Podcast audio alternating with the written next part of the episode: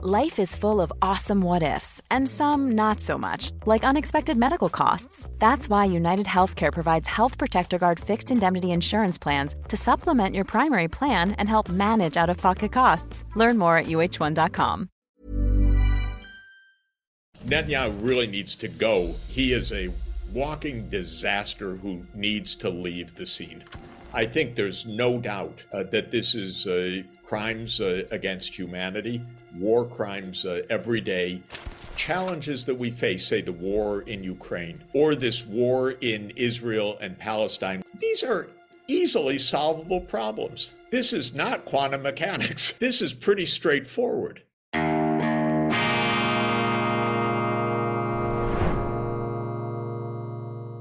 Grüezi miteinander, ganz herzlich willkommen und einen wunderschönen guten Tag, meine sehr verehrten Damen und Herren, liebe Freunde. Ich begrüße Sie zu dieser Sondersendung von Weltwoche Daily, die andere Sicht, unabhängig, kritisch, zuversichtlich am Mittwoch, dem 1. November 2023. Und ich bin sehr froh und dankbar, dass wir als Gast in unserer Sendung haben einen Vertrauten, einen Autor der Weltwoche und auch schon Interviewgast unseres Programms es ist. Und ich werde jetzt auf Englisch wechseln. It is, it's the great privilege uh, to uh, have you on the show, on the program, uh, Professor Jeffrey Sachs.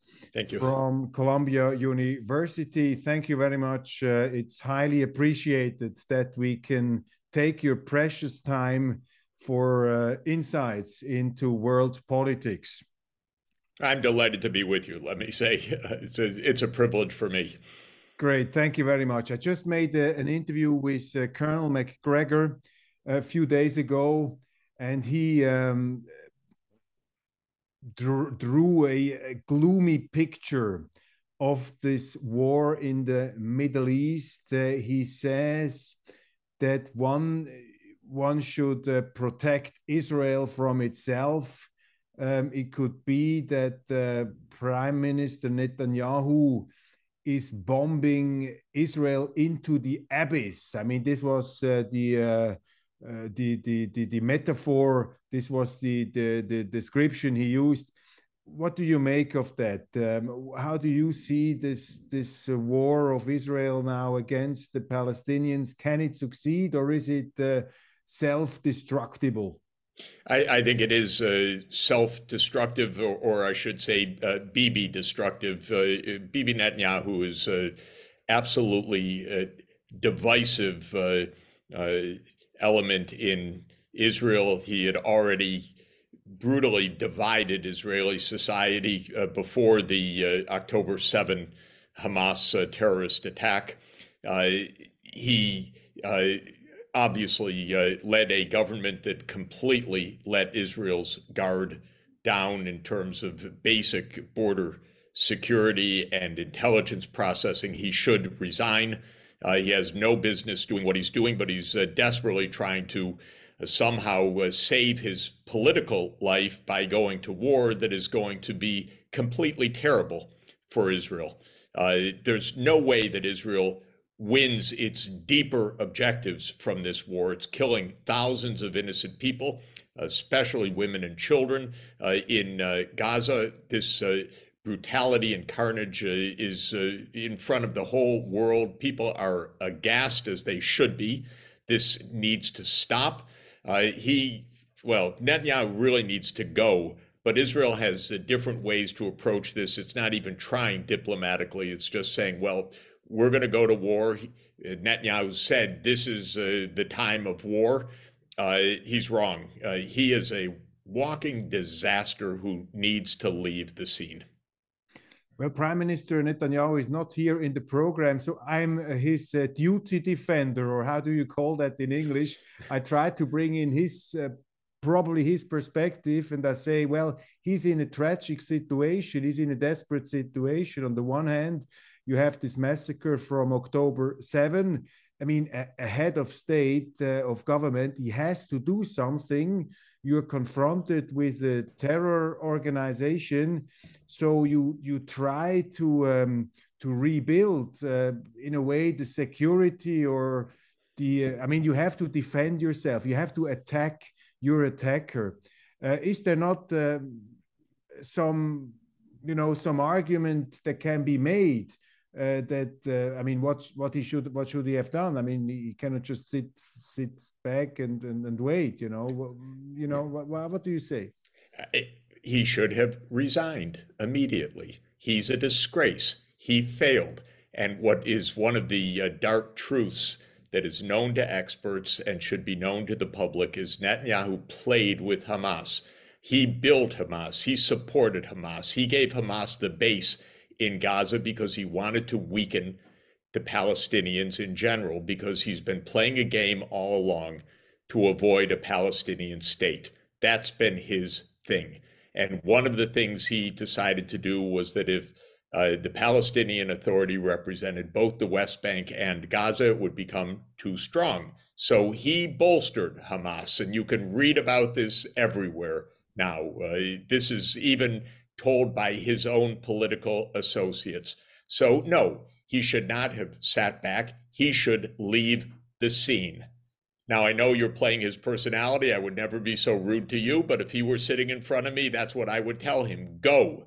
You failed. Uh, you have divided the country. You have prevented a political solution. The world, rightly, uh, and most Israelis, when they're not misled or terrified, have long called for a political settlement with the Palestinians. And you, Mr. Netanyahu, have blocked that all along. You actually bolstered Hamas. You fell asleep at the switch. You did not even protect Israel with basic security at the border on October 7th. So just go. That's what I would tell him. I mean, this is an absolute surprise that Israel, with its army and all these guards and these walls and these surveillance systems, could have been so much uh, duped. I mean, surprised uh, by by Hamas. What do you make of that? How is that possible? How do you explain that? They are arrogant. Uh, they believe that by using force, by imposing an apartheid state, they can make things quiet. And it doesn't work. And when you listen to people on the ground who know year after year, they will tell you the situation is seething.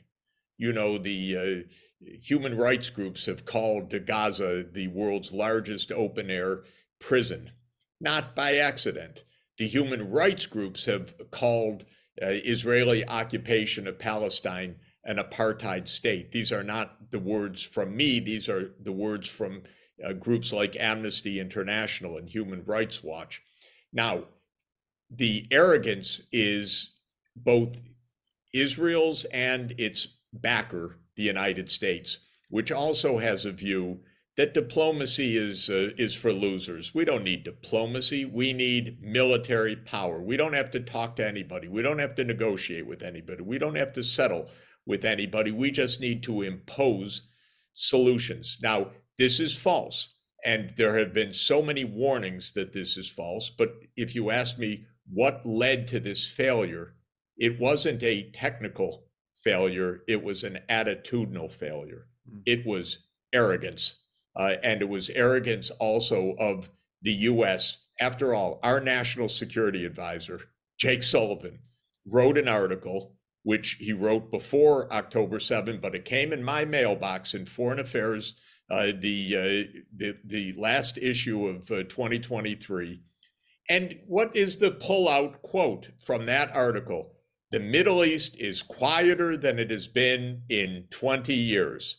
That's our national security advisor. And he says in this article that the solutions in Gaza have really quieted down.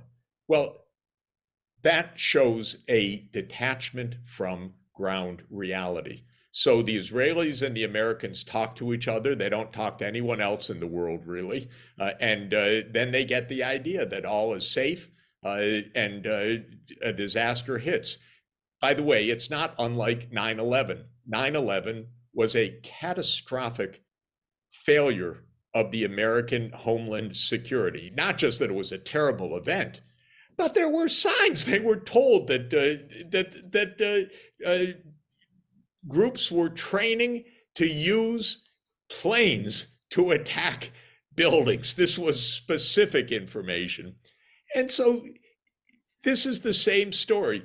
What did Bush do afterwards? Well, he became a great hero for a moment, you know, because he said, We're going to retaliate. There was never an honest moment. What did you guys do? How did you blow this so terribly? And we, we have a, a presidential system in the United States. We're stuck with that. You know, it wasn't bad in 1787 a four year term, but a prime minister can leave from morning till afternoon, and it's time for Netanyahu just to leave. How severe is the human rights um, situation or the human suffering now at uh, Gaza? Um, I've read it's about 8,000 dead so far. Have you, from the UN, have you any specific numbers also children, uh, civilians affected here? I, am only reading the public information, so I have no inside information. But the information's coming from all sources, uh, from, of course, uh, the Gaza health authorities, uh, who are authoritative, uh, from uh, Doctors Without Borders, Médecins Sans Frontières, from the United Nations, and we just had a resignation of a senior UN official uh, who said that this is uh, uh, essentially uh, almost, I don't know what word he used, whether he said genocide or uh, something terrible, uh, but he resigned saying the world's just standing by as these horrific events are taking place. So I think there's no doubt Uh, that this is uh, crimes uh, against humanity, war crimes every day absolutely untenable and all put forward as if there is no alternative. This is the biggest uh, problem. Now, why? Of course, there are alternatives. There are other ways to make security, there are other ways to actually solve the politics.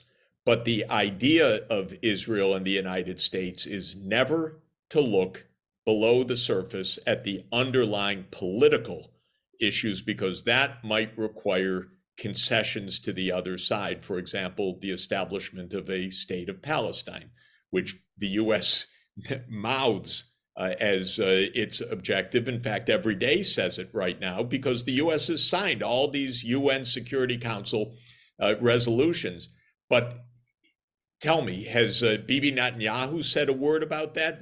Don't bet on it for your life because, of course, he opposes every possible diplomatic way out of this. And so to say that the only alternative is to kill thousands or tens of thousands of innocent people is basically to hide two things. One, the personal failure of uh, Netanyahu and his uh, his uh, cabinet, and second, uh, to hide the political solution, which these hardliners don't want us to even think about, but is the only way to make peace. And in the context of a political solution, you can uh, uh, demobilize, you can disarm uh, groups because you have a political settlement. And that is what is needed here.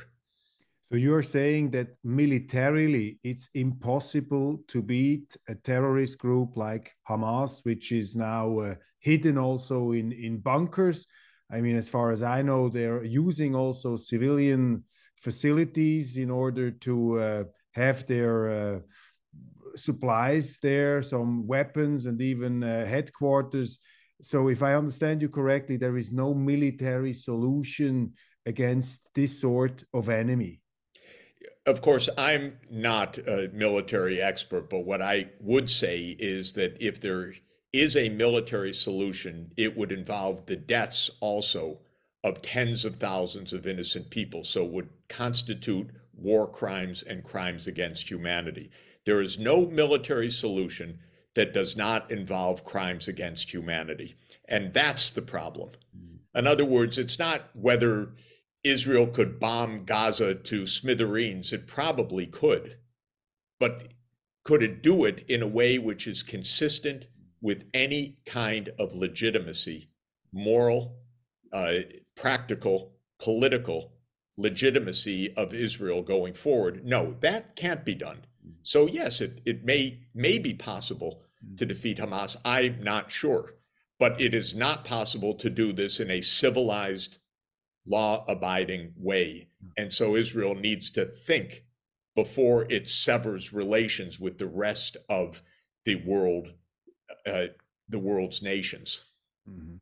The influential Wall Street Journal argued that if you are waging war against this kind of guerrilla type uh, terrorist enemy, um, it's inevitable that you have civilian casualties. And everybody who says uh, you should you should have no civilian casualties is in a, in other words um, denying the right to self-defense to Israel. What are you making of this argument uh, in the Wall Street Journal? The Wall Street Journal is the leading voice of uh, the U.S. Uh, wealthy establishment. So, what I make of it is that this is uh, the standard and expected uh, expression of uh, the most uh, self entitled and powerful group in the world. It is essentially the might makes right approach.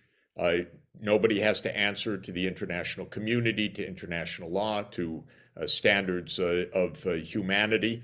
So I make uh, of it what I've made of the Wall Street Journal for the last 68 years. It speaks uh, the voice of very powerful people uh, who do not believe uh, that they are bound by rules of uh, morality and decency and international law, I'm afraid. It, but this is exactly America uh, at its power structure.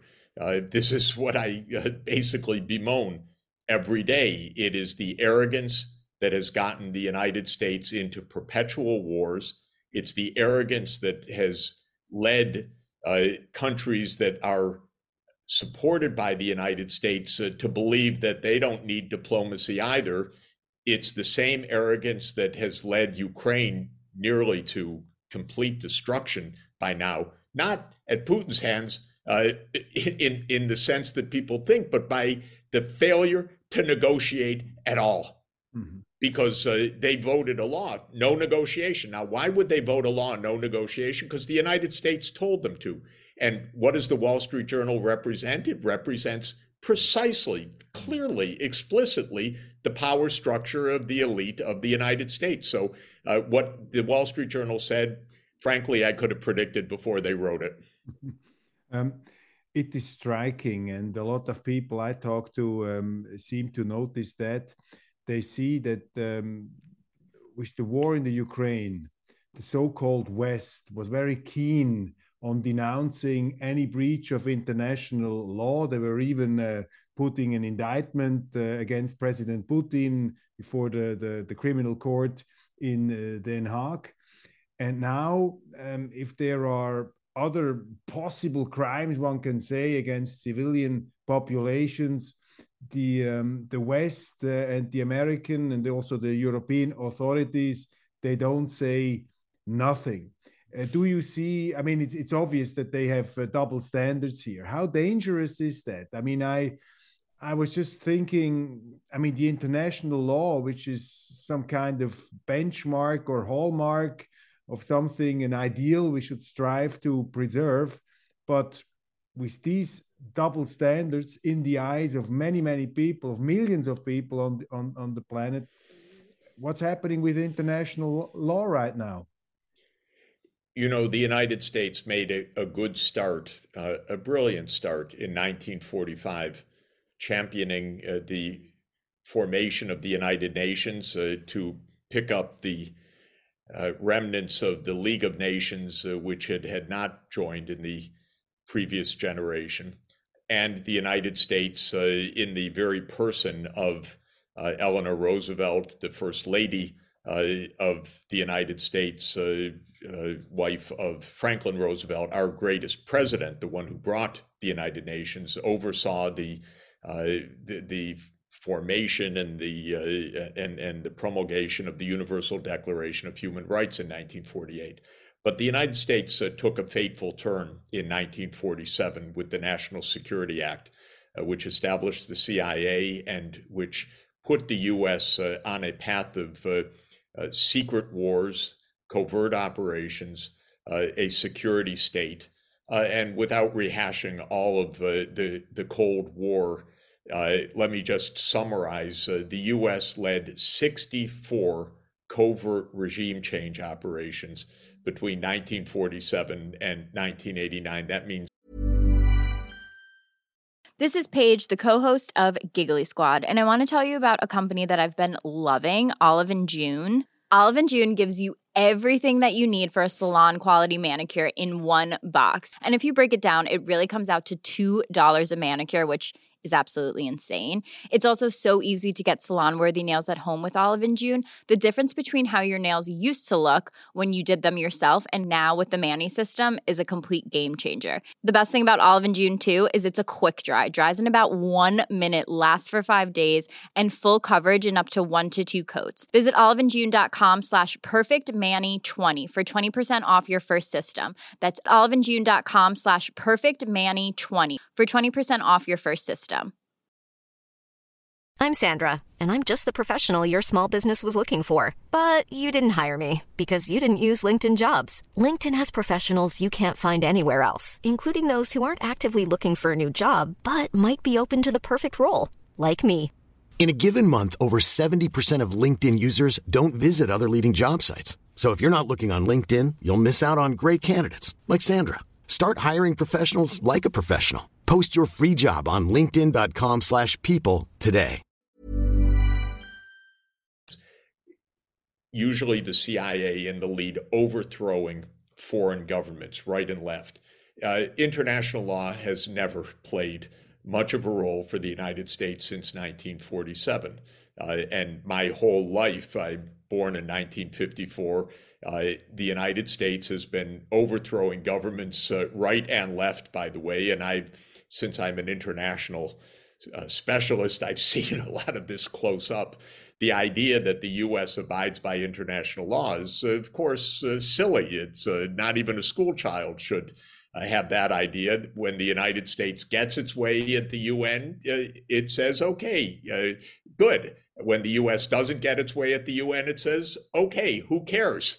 And this is basically the prerogative of one country in the world, you know, the only country that has 800 military bases around the world uh, in uh, 80 countries. So, no, the U.S. does not take seriously international law, uh, has not since 1947. And it's a shame. It's a little bit like uh, uh, Rome keeping the trappings of the Republic, but uh, slipping into empire well, the United States in 1947 uh, slipped into empire. We still have the trappings of Congress and so forth. We even have the trappings of a president because you shouldn't take too seriously what the president does. They're not in charge necessarily either on these issues. We have a permanent war machine, always revving. We have CIA all over Ukraine. Come on, this is uh, this is the real world, not the rhetoric of uh, international law, which is left to the other 192 countries of the UN, many of which would really like international law, by the way. They don't have the power of the United States. So they say better to live under law than just under uh, whatever the United States uh, deems uh, it, it, uh, it, are the rules uh, uh, of the day. So the short answer is hypocrisy is not an exception. It it is the rule, but it's the rule. It's the prerogative of the most powerful in their mind. This is why it so much comes down to arrogance repeatedly. And uh, the basis of arrogance is to, to forget the most fundamental adage of life and that uh, what what uh, uh goes around comes around you know if if you behave this way well times are going to change and you're going to suffer the consequences uh, we we once had uh, uh, somebody uh, named Jesus uh, who said that the most important law of all was uh, do to others what you would have them do to you. It, it, Confucius said the same thing. In other words, there should be a principle that applies to everybody. That's the basic idea. Immanuel Kant said the same thing uh, at the end of uh, the 18th century. Mm-hmm. And the United States ha- has been so arrogant for so long it doesn't believe it. And then countries like Israel, which have very also particular histories, and one should never underestimate what the Holocaust has meant for shaping the the, the mindset and and uh, understanding of the world uh, among uh, Israeli leaders.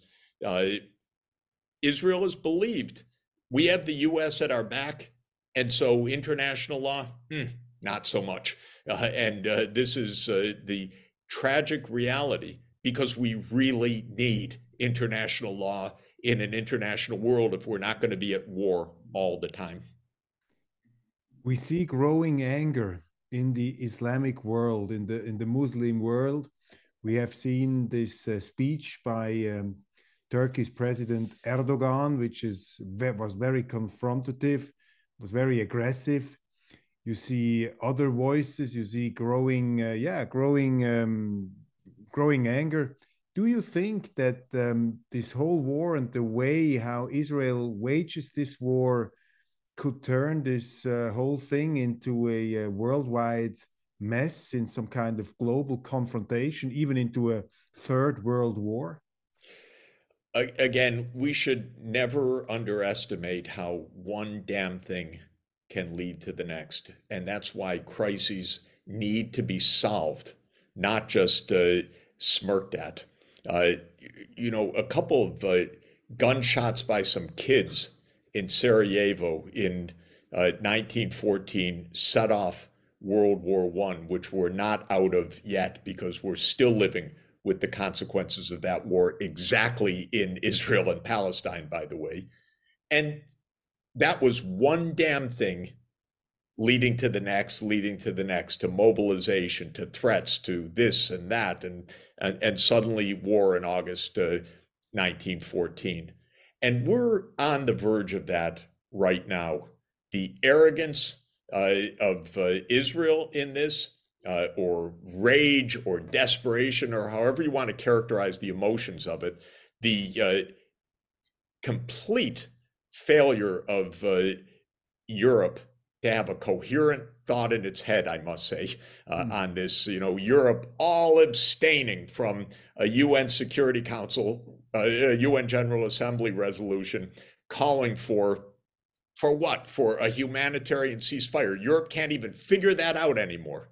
Is how bad things are in Europe. Of course, I'm exaggerating a tiny bit because France and, and Spain uh, voted uh, in favor of the humanitarian ceasefire, but most of the European Switzerland Union. Too. Yeah. Oh, did I, I didn't realize that. That's good. But what's Europe cannot figure out dozens of countries have a humanitarian ceasefire? It's unbelievable. The United States, I understand. You know, I don't like, I don't agree with, I don't approve, but at least I understand. Europe, I don't understand how it cannot find a coherent idea, whether it's about Ukraine or whether it's about uh, Palestine uh, and Israel because the Europe sold its foreign policy soul to the United States, for heaven's sake. Uh, it, there's no thought in Europe uh, about uh, normalcy right now, about diplomacy. And this is really a, a, a terrible problem. So the answer is yes, things can easily get out of hand because we already have shelling coming from Yemen. Okay, maybe Hezbollah, maybe the United States, uh, some troops will be hit. Then the United States will uh, go uh, bomb uh, Iranians uh, someplace, and then the war will escalate. And I cannot, I, I cannot stress to you enough how stupid some of American politicians are. If you want names, start with Lindsey Graham, uh, who immediately called for a war with Iran these people just absolutely want to egg us on to destru- self destruction because to know them is to understand this, not a coherent, rational idea in their heads. Mm.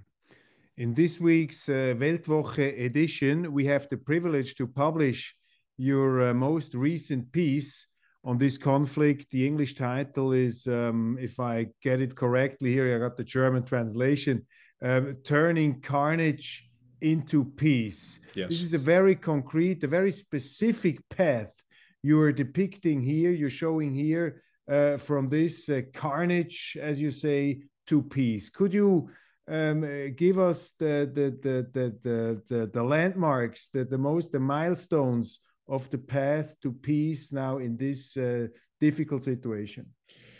Thank you. Uh, thanks for publishing it also. Well, it starts uh, really with von Clausewitz, uh, the uh, German war theorist uh, after Napoleon, who made the most perceptive observation about war of modern times, which is that war is the continuation of politics with other means.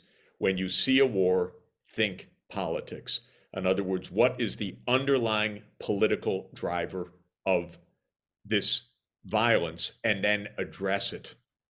And the underlying uh, driver of this violence is the uh, need to implement a Palestinian state as a member of the United Nations and with control over the Islamic holy sites of East Jerusalem and with the capital in East Jerusalem. Now, that's not some great insight. That is the content of UN resolution after resolution for decades. And the UN General Assembly resolution that just passed uh, with a vote of 140 yes to 14 against said the same thing a two state solution. So Netanyahu blocks this. He, he's got to go anyway because of the disaster that he oversaw. But an Israeli government needs to recognize there is no peace, there is no way out of this, there is no security, there is no solution without a two state solution. And the rest of the world needs to be very clear that this is the only way it's been on the books as international law for decades. The United States has reiterated its commitment to this. Make this the centerpiece of peace right now.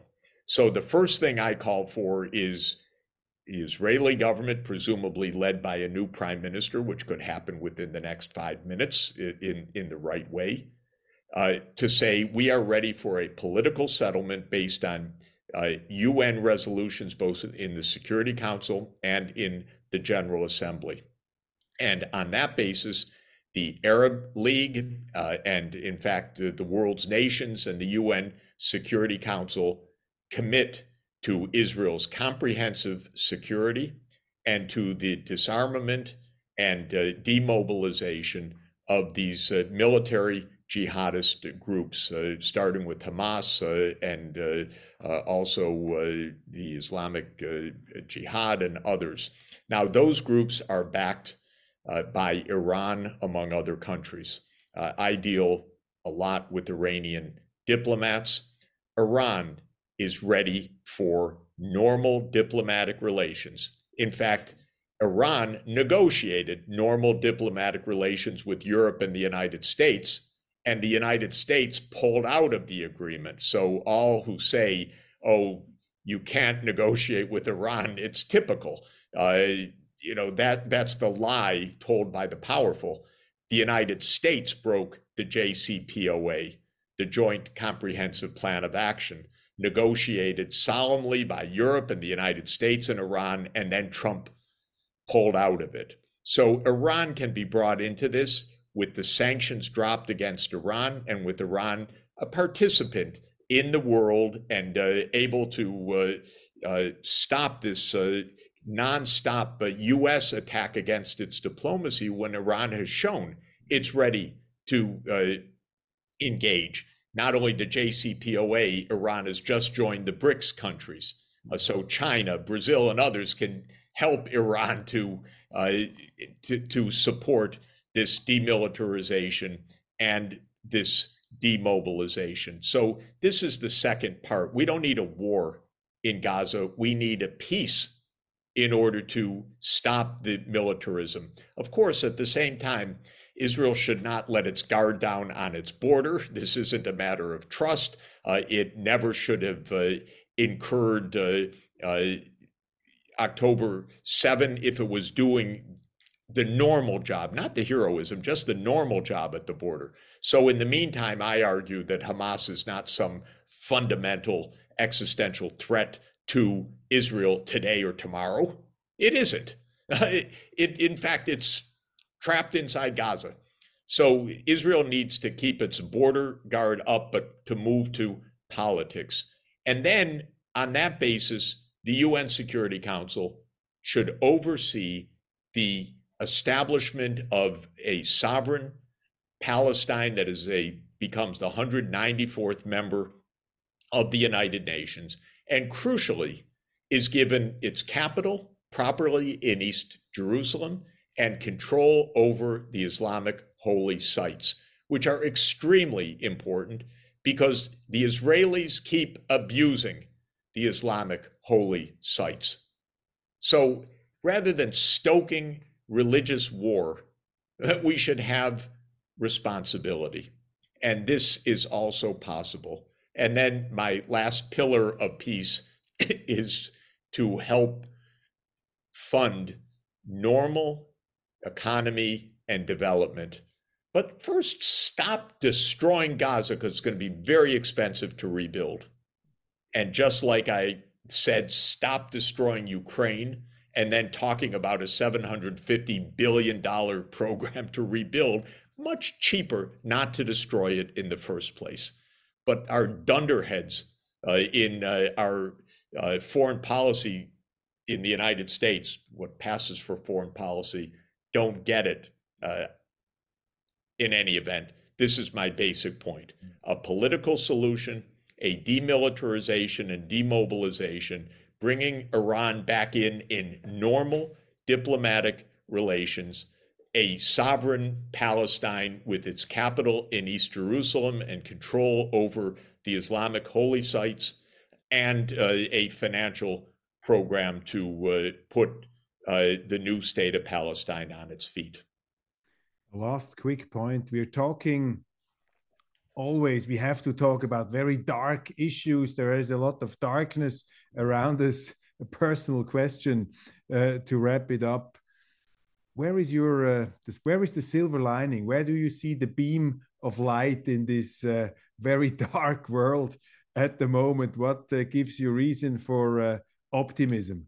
You know, it's a, it's a very straightforward answer, which is uh, the challenges that we face, say the war in Ukraine, which is a war caused by this stupidity of the US trying to enlarge NATO to Ukraine, of all places, or this war in Israel and Palestine, which is a war over uh, Israel's uh, uh, intransigence in a two state solution and instead trying to impose an apartheid uh, system.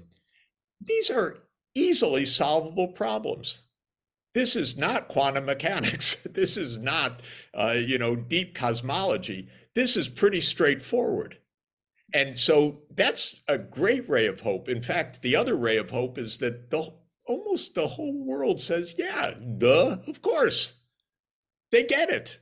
Hmm. Uh, and so if you're not completely on some pay of uh, the military industrial complex or you know desperately trying to get a job in uh, in in uh, the Biden administration or something it's not too hard to see what the ways out are so the the the happy point is these are not unsolvable problems this is not the character of an asteroid coming towards us and we don't know how to handle it. This is completely solvable problem. So we should be happy about that. We should be optimistic about that. We should get to work to solve them. Professor Sachs, Jeffrey, many thanks. Uh, great privilege to have you in this program. Real pleasure. Thanks so much.